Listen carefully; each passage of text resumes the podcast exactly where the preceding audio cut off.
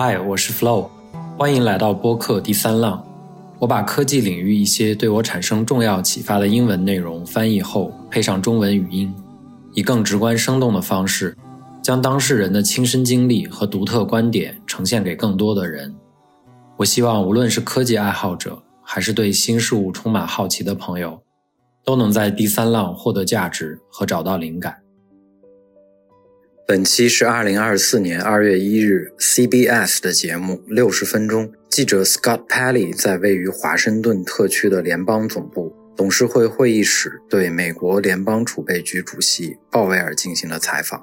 每次听完这些人物的对话，我都会感叹：从后视镜回看人们的观点，总是能得到新的启发。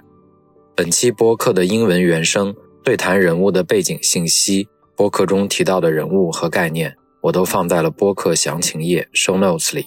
尽管有 AI 的辅助，但是翻译和校对，再到配音，还是花了大量的时间。如果你喜欢第三浪，请确保你的朋友也能听到。现在就请欣赏这场精彩的对话吧。我先问一个问题：通货膨胀是不是已经不是问题了？我不会完全这么说，我只能说，在过去的一年里，特别是最近六个月。通货膨胀确实有了显著的下降，我们在这方面取得了不错的进步，但工作远未结束。我们非常坚定地致力于彻底恢复物价稳定，为公众带来福祉。但是通货膨胀已经持续了十一个月的稳定下降，确实如此。你已经成功避免了衰退，现在降息似乎是时候了吗？实际上，我们的经济基础非常坚实，经济增长稳健，劳动市场表现强劲。失业率仅为百分之三点七，同时通货膨胀率也在逐步下降。在这样的经济良好状况下，我们认为在决定何时开始降息这一问题上，我们能够更加谨慎地进行。此外，我们还希望有更多的证据证明通货膨胀率能够持续稳定在百分之二的目标水平。我们对此持有一定的信心，并且这种信心正在逐渐增强。我们想要在采取降息这一重大步骤之前，拥有更加充分的信心。您关注的是什么？我们主要是希望看到更多积极的数据。问题不在于现有数据不够好，而是我们手头的数据仅覆盖了六个月。我们希望能看到更多类似的积极数据。这些数据不必超过我们目前所见，甚至不必与之相等，只要是积极的就行。因此，我们确实期待能见到这样的数据。这也是几乎所有联邦公开市场委员会的成员都认为今年降息是合适的原因。具体时间是？这要看具体数据。我们能做的就是实时的权衡过早采取行动与过晚采取行动的风险，做出决策。因此，根据我们的预期，那个时刻即将来临。如果我们观察到劳动力市场出现疲软，或者通货膨胀显著下降，这将促使我们考虑提前采取行动。而如果通货膨胀表现出更多的持续性，我们可能会考虑延后采取行动。提前采取行动有何风险？提前采取行动的风险是任务可能还没彻底完成，且我们过去六个月的良好数据可能不真实反映通货膨胀的未来趋势。我们不认为这会发生，但更为谨慎的做法是稍作等待，确保数据持续验证通货膨胀正稳健的向百分之二降落。过早采取措施可能会让通货膨胀率重新上升。的确，这可能会阻碍进展。如果过早采取行动，通货膨胀可能会稳定在远高于我们百分之二目标的水平，这更有可能发生。考虑到我们观察到的经济强劲，我们认为在做出这一决定时应保持谨慎。那么，延迟采取行动有什么风险呢？如果采取行动太晚，政策可能会变得过于紧缩。这可能会严重影响经济活动和劳动力市场，可能会引发一场衰退。确实如此，我们需要在这两种风险之间找到平衡点，既没有简单直接的解决方案。我们既要避免过早采取行动，也要防止拖延过晚。这两种情况的风险都不同。我们觉得当前经济形势不错，通货膨胀率也在逐渐降低。我们只是希望能更有信心的确认这种下降趋势是可持续的。能够最终达到我们设定的百分之二目标。你在上周三让许多人感到失望。我们极其专注于我们的职责，我们致力于关注实体经济，长期以来为经济和美国民众做出正确的决策。恢复价格稳定至关重要。这意味着通货膨胀率低且稳定，人们无需在日常生活中过分关注它。在过去的二十年里，通货膨胀不是日常经济生活中的常谈之题。我们希望重回那样的状态，并且我相信我们正在朝这个方向前进。我们只是想要确保这一点得以实现。为什么设定百分之二为目标利率呢？过去几十年间，全球各地的中央银行，特别是发达经济体的中央银行，已普遍设定了百分之二的通胀目标。你可能会好奇，为何不设为零？主要原因在于，利率通常会蕴含对未来通胀的预期。若这一预期定为百分之二，那么就意味着在降息空间上将多出百分之二。这样一来，中央银行在应对经济衰退时将拥有更多的操作空间。若利率略高，则其对抗经济下行的能力也随之增强。这一做法已经成为了国际上的一种常规，它构成了一个稳定的平衡状态，似乎也很好的服务了公众需求。在考虑降息之前，你们是否一定要将通胀控制在百分之二点零以下？不，并非如此。这与我们的立场不符。我们的目标是。逐渐使通胀回归至百分之二。我之前明确表示，不会等通胀降至百分之二才开始考虑降息。事实上，我们目前正在考虑近期内降息。尽管从十二个月来看，通胀率尚未达到百分之二，而是处于百分之二到百分之三之间，但通胀的下降趋势让我们看到了积极的迹象。那么，你对当前通胀的预测是？基本的预期是，我们预计在今年前六个月内。通胀将持续走低。我们的分析是基于十二个月的时间框架，这也是我们的观测目标。需要注意的是，去年前五个月的通胀数据相对较高。随着这些数据逐渐退出十二个月的计算范围，较低的新数据将会取代它们。因此，我预计在今年内，基于十二个月的通胀率将会呈现下降趋势。实际上，我们已经观察到，由于几个因素，通胀压力。已经开始显著减轻，通胀下降的原因之一是与疫情相关的异常供需扭曲正在逐步消除。另外，我们的政策收紧也起到了关键作用，这对于控制通胀非常关键。它是通胀下降背后的部分原因，但并不是全部。通胀与价格是两码事。我想问的是，有没有理由期待人们会见证到商品价格的下降？因此，某些商品的价格可能会下降。而其他商品的价格可能会上涨，但我们并不预期整体价格水平会有所下降。这种情况，除非在极端不利的环境下才会发生。然而，你将会见证的是通胀率的降低。人们正面临高昂的生活成本。就基本生活必需品而言，如面包、牛奶、鸡蛋以及各类肉品，与疫情前相比，它们的价格有了显著的上涨。因此，我们认为这是公众对目前经济状况感到不满的主要原因之一，尽管整体经济表现还算不错。那么，除非经历像衰退这样的极端情况，否则这些价格短期内不可能下降吗？部分商品的价格确实会下降，尤其是那些与商品价格挂钩的项目，例如汽油价格已经显著降低，包括某些以商品为成本的食品价格，比如谷物等，这类价格有下降的可能。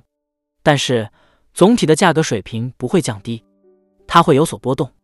一些商品和服务的价格可能会上升，而其他的可能会下降。但是总的来说，除了在非常极端的情况下，整体价格水平通常不会下降。许多金融界人士预计，你们可能会在三月的会议上决定降息。我们的主要任务是做出对中长期经济最有利的决策。我们当然会密切关注市场动态。全面了解全球金融市场的情况，这是我们职责的一部分。但重要的是，我们致力于达成国会设定的目标，实现最大就业和维护价格稳定。目前的总体形势是，经济增长强劲，劳动力市场健康，失业率处于历史低点，通胀率也在下降。我们面临的是一系列正面因素，标志着一个良好的经济形势。只要全球没有重大事件干扰，经济有望持续改善。我们正致力于运用各种工具，确保经济朝着这一方向发展。其中一个关键措施是决定何时开始逐步放松当前的限制性政策。这个决策需要非常谨慎，因为它极为重要。正如我在昨日联储公开市场委员会会议结束后所提到的，我们将非常慎重地考虑这一问题。即将于三月召开的下一次会议将决定利率的去向。依据您目前的了解，到那时降低利率的可能性增大了还是减小了？从宏观角度来看，我们正处于一个经济和劳动力市场均表现强劲、通胀又逐渐回落的有利局面。我和我的团队正致力于确定何时适宜开始放宽当前的紧缩政策。我们即将迎来这一时刻。我们期望能对通胀降至百分之二的趋势有更强的信心。正如我昨天所说，我认为在三月会议上。距今仅七周时间，委员会达到这种信心水平的可能性并不高，因此这并非最可能的预期情景。然而，除了极少数人之外，我们大部分成员都认为今年适当时候开始降息，以减少政策的限制性是恰当的。这实际上是我们预计将采取的基本行动。我们正在努力寻找最佳时机，这需要考虑到整体经济环境。去年十二月的季度报告中，联储预计今年利率会降到大约百分之四点六，这个预测还成立吗？这些预测是十二月份做出的，反映的是各参与者的个人看法，而不是委员会的共同计划。我们不会在每次会议上都更新这些预测，而是计划在三月会议时进行下一次更新。我想指出的是，目前为止没有发生任何重大事件使我认为参与者会对他们的预测进行大幅调整。所以利率可能会调整到百分之四点六左右吗？我可以这么说，最终一切都将依赖于数据，决策将由数据驱动。我们能做的最佳方式就是分析数据，并自问这对经济展望和风险平衡有何影响。这正是我们的工作。因此，我们的实际行动将根据经济的实际演变来确定。关于降息，这张桌子周围有共识吗？是所有人都同意？还是大部分人，几乎每个人都这么认为。在这张桌子周围的十九位成员中，绝大多数都同意，在最可能的情形下，我们在今年降低联邦基金利率是适当的。然而，虽然我们达成了共识，但讨论中真正浮现的核心观点是，我们的具体举措将完全依赖于经济的发展情况。所以，如果经济趋弱，我们可能会选择提前且加快降息的步伐。另一方面，如果通胀持续性更强，我们可能会推迟并放缓降息速度。实际上，我们的决策将基于新的数据如何影响经济前景。你们的决定无疑会影响今年的选举。政治因素在你们决定时机上扮演了什么角色？我们的决策过程中绝不考虑政治因素，这是我们的一贯原则，未来也不会改变。历史记录很幸运地证明了这一点。对过去的情况进行回顾就能看出。身为联储成员，我已经经历了四次总统选举，政治从未影响过我们的思考。原因有二：首先，联储是一个服务于所有美国民众的非政治机构，让政治因素介入我们的决策将是不恰当的；其次，仅仅是做出经济学上正确的判断就已经非常困难了，我们面对的是复杂的风险平衡决策，将政治等外部因素融入决策只会带来负面的经济后果。所以，我们从未这样做过，而且将来也不会这样做。我们始终保持决策的纯粹性和专业性。有些观众可能会对这一点表示怀疑。我想强调的是，诚信是我们最宝贵的资产，也是我们坚守的底线。联储始终致力于保持其诚信不受侵犯。那么，在考虑调整利率时，您会关注经济中的哪些关键因素呢？我们综合评估整个经济活动的情况。这里我特别强调两个方面，首先是通胀的发展趋势及通胀的现状及其背后的深层原因。我们是否持续朝着百分之二的目标稳步前进？这是否增强了我们对于走向可持续百分之二通胀路径的信心？这是决策中的关键要素。其次，作为一个拥有双重职责的中央银行，我们既要关注价格稳定，也要确保就业最大化，这两者对我们而言同等重要。因此。我们会综合分析大量的劳动力市场数据，以评估劳动力市场的持续活力。目前，我们观察到的劳动力市场表现非常强劲，同时也正在逐步恢复至一个更加平衡的状态。回看几年前，我们面临着劳动力极度短缺和市场过热的局面，那时企业难以招聘到员工。疫情之后，劳动力市场失去了数百万人。现在，情况有了显著改善。人们重新加入了劳动力市场，劳动力供应增加，我们正逐步走向一个更加平衡的劳动力市场，这是我们将持续关注的重点。你提到了关注数字背后的故事，具体是指什么？有时，某些事件能够清晰地揭示事物的真实走向，但有时，这些事件可能只是临时或个别现象，它们可能会迅速消失而无需我们干预。因此，我们需要做出判断。分析任何一组经济数据时，我们都需要自问：这些数据对未来的预测意味着什么？过去的数据如同后视镜中的影像。而我们真正关心的是未来的走向，这个任务充满挑战，因此我们需要明确区分那些将产生长期效应的因素与短暂影响的因素。了解这些背后的逻辑至关重要。以通胀为例，我们会将其分解为商品通胀、住房服务通胀以及非住房服务通胀，以便更细致的分析每个通胀类别背后都存在着众多复杂的动态。我们关注的是这些动态。如何共同描绘出一个通胀正回落至百分之二的大局？我们确信这一趋势正在形成，但希望能有更强的信心。在我们采取关键举措之前，确保有足够的信心对公众而言至关重要。我对此很感兴趣，主席先生，您是否有某个特别青睐的指标来监测经济动向？你是指单一的指标吗？对，就是那种您看到后会认为这真的很能反映经济状况的指标。我大概可以关注到二十个指标，但不能只选一个，特别是在劳动力市场那里的数据既丰富又高质，所以我们会跟踪多个指标。至于通胀，我们的主要关注点是总体通胀，包括能源和食品价格在内，但同时我们也密切观察核心通胀。它剔除了能源和食品价格，因为这能更准确地预测未来趋势。二零二一年通胀为何突然上升？正如经济学常有的那样，通胀上升背后的原因错综复杂，疫情的影响无疑是主要因素之一。全球范围内的通胀爆发与这一现代史上独特的经历——经济的短暂关闭和随后的快速重启——密切相关。疫情对包括美国在内的许多国家的劳动力供应产生了显著影响。随着经济的重新开放，积压的消费需求被释放，同时。由于疫情期间无法消费面对面服务，人们的消费模式也发生了变化，进一步加剧了通胀压力。因此，随着餐饮等服务的减少，人们转而大量购买商品，这些都是导致通胀上升的重要因素。显然，财政政策在此过程中也扮演了支持角色，正如货币政策一样，旨在支撑经济。影响通胀的因素众多。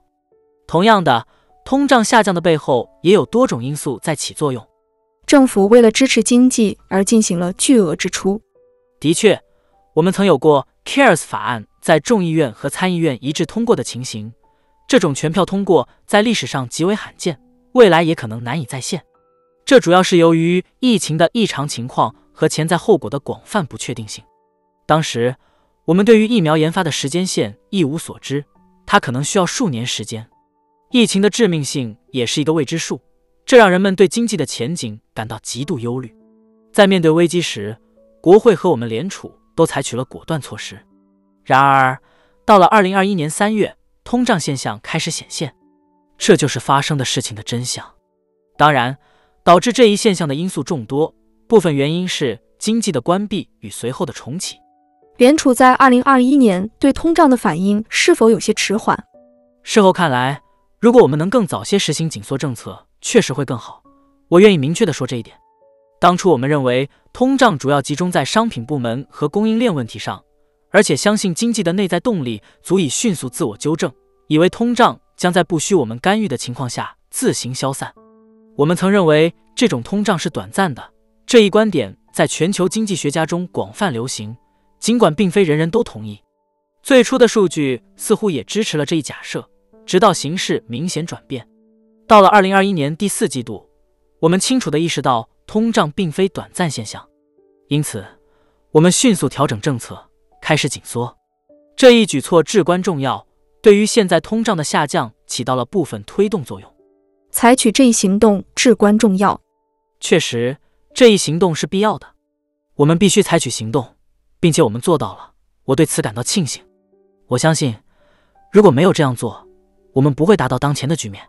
虽然通胀下降并非完全由我们引起，但提高利率是其中的一个重要因素。紧缩的货币政策正在与供应侧的恢复共同作用，缓解了疫情引发的那些最初推高通胀的扭曲。你认为那些明显且连续的利率增加措施是完全必要的吗？我认为是必要的，即便这些措施造成了痛苦。有意思的是，我们预计会有一些负面影响，特别是我们预期这可能会导致失业率上升，就像过去很多周期那样。但实际上，这种情况并没有出现。我们所担心的经济疼痛并没有出现，相反，经济一直保持着强劲增长，就业机会增加，失业率维持在近五十年来的低点附近，显示出劳动力市场的强大活力。这种局面远远好于我们和许多人曾经担忧的情况，这无疑是值得庆幸的。这确实是好事，但也令人好奇。按照大多数经济学家的看法，通常需要通过经历一次衰退来降低利率，但这次却没有发生。这背后是什么原因呢？确实，这种情况在历史上很少见。我相信，几年后我们回头看时，能对此有更清晰的理解。但我个人认为，主要原因在于疫情引起的需求和供应方面的扭曲。需求方面，我们见证了人们大量购买实物商品，而对服务的消费却减少了。在供应方面，以汽车产业为例，它清晰地展示了当今汽车制造对半导体的巨大需求。这是我之前未曾充分意识到的一个事实，但因为许多人购买了需要大量半导体的商品，导致半导体短缺。所以，正当人们因为不愿意乘坐公共交通而选择搬到郊区，汽车需求激增之时，半导体却难以获得，汽车生产受阻，因此出现了供不应求的局面，导致通货膨胀急剧上升。但随着半导体供应的逐渐恢复，通货膨胀情况有了大幅改善。所以。疫情期间的这些特殊情况，最终以降低通货膨胀的形式得到了扭转。因此，这并不能证明美国经济已经发生了某种根本性和持久性的变化。你是问这是不是疫情的后果？我觉得现在还说不清楚。我有几点思考：首先是远程工作，这确实是一种变化。我们观察到，这似乎将成为一种长期趋势。至于这种模式将有多常见或普及，现在还无法做出判断，但我觉得这是一种全新的现象，与众不同。疫情还将引发更多变化。如今，无论是在家还是其他地方，我们的通讯能力都有了显著提升。远程通讯，包括视频通话，突然间变得普遍可用。我们开始习惯于通过视频进行所有通话，这本身就是一项创新。我最近遇到很多年轻夫妇，他们都表示难以想象在当前的经济条件下如何承担得起房贷。你怎么看待这个问题？实际上，国会赋予我们的使命是确保最高就业率和价格的稳定。这就意味着，面对通货膨胀，尤其是当高通胀有变成持续状态的风险时，我们将动用一切手段来抑制通胀。这对于那些年轻夫妇来说至关重要，尤其是对于那些经济条件不是很充裕。正处于人生起步阶段的年轻人来说，我们在这一任务上的成功显得尤为重要。我们必将如此，但这意味着，对于抵押贷款和耐用品等利息敏感的支出而言，一段时间内成本会相对较高，这会导致经济增速放缓。然而，这一切都是为了恢复到能够持续维持低利率的价格稳定状态的必要过程。您是在呼吁美国人民保持耐心吗？确实如此。我觉得大家一直都表现得很耐心，在经历了一段不易的时光后，我认为现在我们正渐渐走出这段时期，开始对未来有了更多的希望。随着市场预期利率将降低，按揭利率也有所下调。但你也知道，我们总是按照职责行事，做必须做的，那就是试图适度的减缓经济增速，尤其是在住房等对利率比较敏感的领域。为了抑制通胀，利率上升时。这些领域的增速放缓，正是我们希望看到的。目前，房地产市场持续低迷，同时招聘速度也在减缓，这是否预示着经济衰退的风险？我们正密切关注这一动态。我要说，经济衰退的风险时刻存在，但我并不认为目前这种风险有所上升。原因如下：过去一年，我们的经济增长率达到了百分之三点一，这是一个非常健康的增长水平。实际上，第四季度的增长率甚至更高。因此，从增长的角度来看，我们没有问题。你说的对，企业和非营利组织的招聘数字确实有所下降，但这是从极高且不可持续的水平逐渐回落的。招聘数字虽然有所下降，但仍维持在一个非常健康的状态。以我们国家的经济规模来看，过去一个季度平均每月新增十六点五万个职位，这是一个相当不错的数据。因此，劳动力市场依然保持着良好的健康状况。我们特别留意劳动力市场。出现任何疲软的信号。总体而言，目前的情况正如我们所期望的，即劳动力市场正从几年前的高温状态恢复到一个更正常、更平衡的状态。如今，离职率、职位空缺、新职位创造和工资增长等指标都逐步回到了疫情前健康经济的典型水平。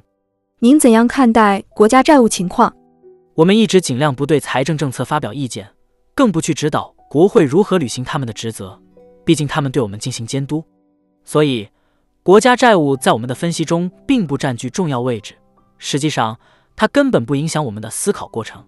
虽然国会的赤字开支可能具有刺激作用，并会被包含在我们的模型中，但评价财政政策绝不是我们的职责范畴。那么，从您的角度看，国家债务对经济构成威胁了吗？您毕竟是本国的央行行长。我要强调的是，从长远来看。美国的财政轨迹是不可持续的，这意味着债务的增长速度正在超过经济的增长速度。显然，这种状况是无法持续下去的。这个观点应该无人争议。我们必须找到回归到可持续财政路径的方法。而且，我开始注意到，有能力改变这一状况的民选官员们也已经开始关注这个问题。现在正是时候集中精力解决这一关键问题了。疫情无疑是一个特殊情况。迫使政府大幅增支，以避免潜在的严重经济风险。现在，或者更准确的说，是时候让我们的民选官员开始一场成年人的对话了，讨论如何将联邦政府的财政状况引回到一条可持续的道路上。我感觉您对此非常忧虑。确实，从长远角度考虑，这是毋庸置疑的。我们实质上是在未来的子孙身上积累债务，本质上。每一代人都应承担自己所需开销的责任，而不应把负担留给后代。这个观点应该没有争议。但从政治的立场来看，这是一个棘手的问题，并不是我们的主要职责范围。但我确信，目前普遍的共识是，我们必须将财政的可持续性重新置于优先地位，而且越快越好。这是迫切的吗？确实，这可以被认为是紧急的。在远程工作趋势下。全国商业办公楼的价值正面临下滑，这些楼宇是全国银行资产负债表的重要组成部分。另一次由房地产引发的银行危机发生的可能性大吗？我不认为这种可能性大。正如你提到的，随着远程工作的普及，办公地产和零售业，尤其是市中心的零售业，正在经历一些压力，这将不可避免地导致一定的损失。我们审视了大型银行的资产负债情况。目前看来，这个问题是在可控范围内，但确实存在一些小型和区域性银行在这些面临挑战的领域内风险集中度较高。我们正与这些银行合作，这个问题我们已经注意到很久了。我们正在协助他们确保有足够的资源和计划来度过这些预期中的损失。确实，预期中的损失是不可避免的，这似乎是个我们要花很多年时间来解决的大问题。我不认为这会演变成我们过去见过的那种危机，比如全球金融危机。所以您觉得这个问题是可控的？看起来确实如此。我们不会像2008年那样见证全国范围的银行接连倒闭吧？我认为重演2008年的风险很小。同时，我们也应该对未来的预测持谨慎态度，毕竟过去的经历教会了我们很多意想不到的教训。但对于这个具体问题，我确信。它是可控的，我们正采取许多措施来处理。确实，一些银行可能因此而不得不关闭或被合并，很可能主要是一些小型银行。这些都是损失，反映了市中心房地产用途的长期变化。这将对业主和贷方造成损失，但整体上应该是可管理的。中国的一家大型房地产开发商最近宣布破产，您怎么看待中国经济的状况？很明显。中国经济当前正遇到一些挑战，增长速度已经减缓，他们逐渐脱离了市场主导的增长方式，现在更多依赖于国有企业、房地产投资等领域的过度依赖仍然存在。我们也注意到了那边商业房产领域的一些问题，因此，关键在于这对美国意味着什么。我们与中国的经济联系非常重要，但这主要表现在我们对中国制成品的购买上。因此，我们的金融系统与他们的并未深度绑定。同样，我们的经济和生产体系也没有与中国紧密交织。所以，只要中国的变动不引发对经济或金融系统的大规模干扰，对美国的影响应该是有限的，虽然我们或许会有所感觉，但影响不会太大。对美国银行系统而言，网络攻击的威胁有多严重？因此，美国的银行、政府以及所有支持银行体系的相关方都高度重视防范网络攻击。这是一种与众不同的风险，与传统的银行风险，如信贷风险或存款人提取资金等相比，网络攻击的性质和影响完全不同。这是截然不同的情况。大量的精力、资金和工作正被投入到不仅包括银行，还有金融市场工具和各类金融企业的安全保护中，旨在确保不发生安全事故。我们需要天天与之斗争，这种努力永无止境。我相信我们正全力以赴确保这一点。联邦储备系统是否在尽力帮助这些银行？我们确实扮演一个角色，尽管不是最关键的。我们的职责之一是确保我们监督的银行建立起强大的网络防御机制。的确，我们在此发挥作用，政府的其他部门也同样参与其中。同时，银行自身也在网络安全上投入巨资。那么，您对此有多大信心？这需要日复一日的努力。我们对这种风险有着清醒的认识，它不断变化，攻击者不断进步，我们的防御也必须不断加强。我们必须持续投资，并努力保持先进的防御技术。这个过程不会有尽头，因此不会有任何机会可以放松警惕，认为一切都在掌控之中。我们的任务是不断的努力保护这些金融机构，这正是我们的工作，也是我们过去几年一直在坚持的。我们将继续坚持下去。从宏观角度看，您认为目前世界经济面临的最大挑战是什么？短期内。我最担忧的是地缘政治风险。目前，全球经济正在逐步从疫情中恢复，各地的通胀率也在下降。然而，目前的焦点是正在发生的巨大冲突、乌克兰的战争、中东的冲突以及亚洲的潜在不稳定因素。因此，这些情况都构成了风险。目前来看，这对美国的直接影响较小。我觉得欧洲对乌克兰战争的直接影响感受更深。海运绕行和恩角的变化对欧洲的影响也将大于对我们的影响，但这些主要是短期的问题。总体来说，人们最近提高了对全球经济增长的预期，今年似乎展现出了更多积极的迹象，尽管短期内仍存在一些风险。那么，您是持更加乐观的态度，而不是悲观吗？谈到全球经济吗？总体而言，我是乐观的，尽管存在一定的风险。关键在于。这些风险是否会发展成为实质性的经济危机？目前这还未发生。风险可能来自石油价格，或者是冲突的进一步扩散，对公众信心的影响也不容忽视。但目前这些情况尚未出现。我们确实面临着这样的风险，这是我们必须警惕的。那么，您认为美国未来繁荣的最关键因素是什么？最关键的因素吗？让我提两点，如果您不介意的话。首先。我们必须铭记，我们的经济体具有无与伦比的动态性、创新能力、灵活性和适应性，这比其他任何国家都要显著，也是我们经济能够成功应对各种挑战的根本原因。其实，这一切的功劳都归功于美国经济以及那些成功度过难关的家庭和企业。面对疫情，人们选择了以空前的规模创业，这种创业精神最终促进了生产力的增长。而生产力的提升是提高生活标准的核心，我们应该记住并庆祝这一点，这是我们共同的宝贵财富。另外，我还想强调的一点是，作为美国的代表，我在国际论坛上花费了大量时间，与世界各国的中央银行领导人以及经济官员进行交流。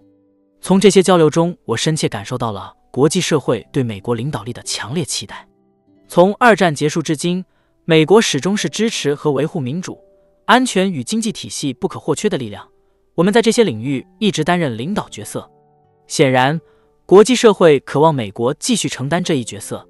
我希望美国民众能意识到，这一角色不仅对世界有益，对我们自己的国家和经济同样带来了巨大利益。我衷心希望这种情况能够持续。也就是说，要继续与世界深入交往，积极参与。我们与世界的深度互动对美国极为有益。身为民主制度的支柱和捍卫者，作为民主国家群体的引导者，在安全与经济结构上，我们的声音至关重要。我衷心希望，这一切都能为我们服务的人民继续带来福祉。您已经开始了第二个任期，作为主席，您希望留下怎样的遗产？我想说的是，我全神贯注于每天的工作，直至我的任期结束。这是我能做到的全部。许多事情超出了个人的控制范围，因此，我希望当回顾这一切时，能够说我已全力以赴，每一项决策都基于正确的理由。并非所有事情都会按计划发展，但有些确实会。关键是，如果你基于正确的理由做出了明智的决定，并且倾注了全部努力，那么当回首时，我会感到我已尽了最大的努力。很多人曾怀疑软着陆的可能性，但您似乎成功做到了。实际上，我认为我们还未达到那个阶段。现在下这样的结论还为时过早。我们还有待完成的任务。确实。这是一个历史性的成就，背后有许多复杂因素，但我还未开始庆祝。那么，继续之前的银行话题，先生，您对银行系统似乎很有信心，但是硅谷银行的倒闭是美国历史上第二大银行失败，这一点联储是否有所忽视？确实如此，我们承认并且明白，我们必须改进。事件发生后，我们直面问题，致力于如何提高监管的效率。并且调整监管措施，以适应更现代的环境。这一环境下，银行挤兑的速度比二十年前要快得多。我们立即接受了这一现实。是因为如今的通信技术，银行挤兑的速度比二十年前更快吗？正是如此。它就像火势迅猛的蔓延。确实，社交媒体的广泛使用，以及该银行拥有大量未购买保险的存款人，这些存款人认为自己有充分理由进行挤兑。这两个因素共同促成了这一非凡事件，这是一种非常罕见的情况，只有极少数银行具有这样的特征。问题并不在于整个系统，而是某些特定情况。但回顾过去，我们意识到监管需要更为有效，同时我们也需要制定出能持续施行的规则。这些规则应更有效地保证银行根据其资金来源拥有合适的流动性。在这个案例中，无保险存款。占了银行总存款的百分之九十以上。那么，从那之后，您实施了哪些改革措施？具体包括哪些内容？我们已经开始采取行动了。我们正在不断改进监督流程，使之更为有效，并且我们还在制定监管方面的新提案。我们的目标是确保准确无误，吸取正确的教训。目前，我们正致力于监管提案的工作，并计划在今年提出一些供公众考虑的方案。我们制定规则的过程包括发布征求意见稿、仔细阅读收到的反馈，努力达成最佳解决方案。我的下一个问题是关于我们之前讨论的劳动力市场稳定性，主席先生，哪些关键因素促成了劳动力市场的稳定？其中一个关键因素是劳动力的重新加入。就像我之前提到的，出于各种原因，数百万人一度退出了劳动力市场，很多人由于新冠疫情。或其他个人原因，选择不返回原有职位，而是转向了新的生活阶段。所以，我们面临了工人的极度短缺。我们本以为人们会在2022年立即重返劳动力市场，但实际上并没有发生。随后，我们开始怀疑这可能不会如预期那样发生。到了2023年，形势发生了转变，我们见证了主要劳动年龄群体的劳动参与率上升，同时也迎来了移民的恢复。在疫情期间，净移民几乎为零或极少，这一状况在二零二三年得到了改善，但到了二零二三年，我们观察到移民数量恢复到了疫情之前的正常水平。移民增加与其他因素共同显著改善了劳动力供应，这实质上是供应侧的变化。是我想强调的关键点。移民为何至关重要？移民加入我们的劳动力市场后，他们的就业率通常达到或超过非移民群体。移民相对于本土美国人而言，更倾向于参与劳动力市场，这在很大程度上是由于他们普遍较年轻。移民为什么对经济这么关键？首先要明确的是，移民政策并非联储的工作范围。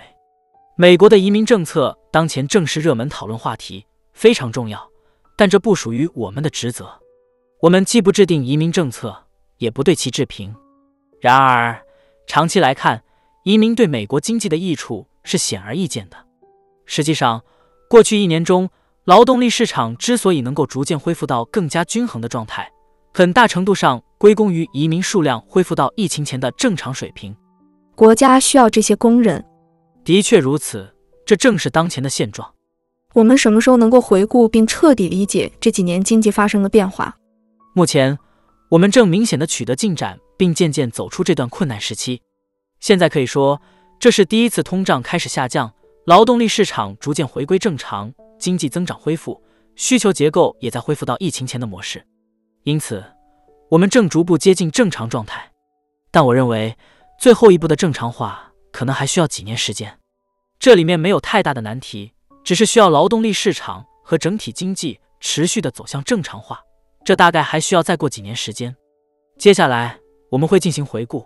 我总是认为不应急于下结论，因为随着时间的推移，这些结论可能会变化。两年前我们认为学到的东西，现在看来可能完全不同。两年前我们尚未见到通胀上涨，三年前同样如此。我们最后一次见面是在二零二一年四月，那时大规模通胀还未真正到来。因此，我认为我们需要耐心等待。我相信从几年后开始。我们会对这些教训有更深刻的理解。听起来，您似乎相信未来会更好。我愿意这样表达。我们的经济目前表现强劲，劳动力市场稳固，通胀率正在降低，没有任何理由阻止这种趋势的持续。我们会努力运用我们的政策工具，以促进经济在通胀降低的同时持续改善。我们会尽一切努力支持这一过程。这就是我们的计划。虽然我们无法完全预知未来，且总会有意料之外的变数，但我相信当前经济的良好基础，乐观地看待它的未来发展。再次向您表示感谢，鲍威尔主席。感谢您。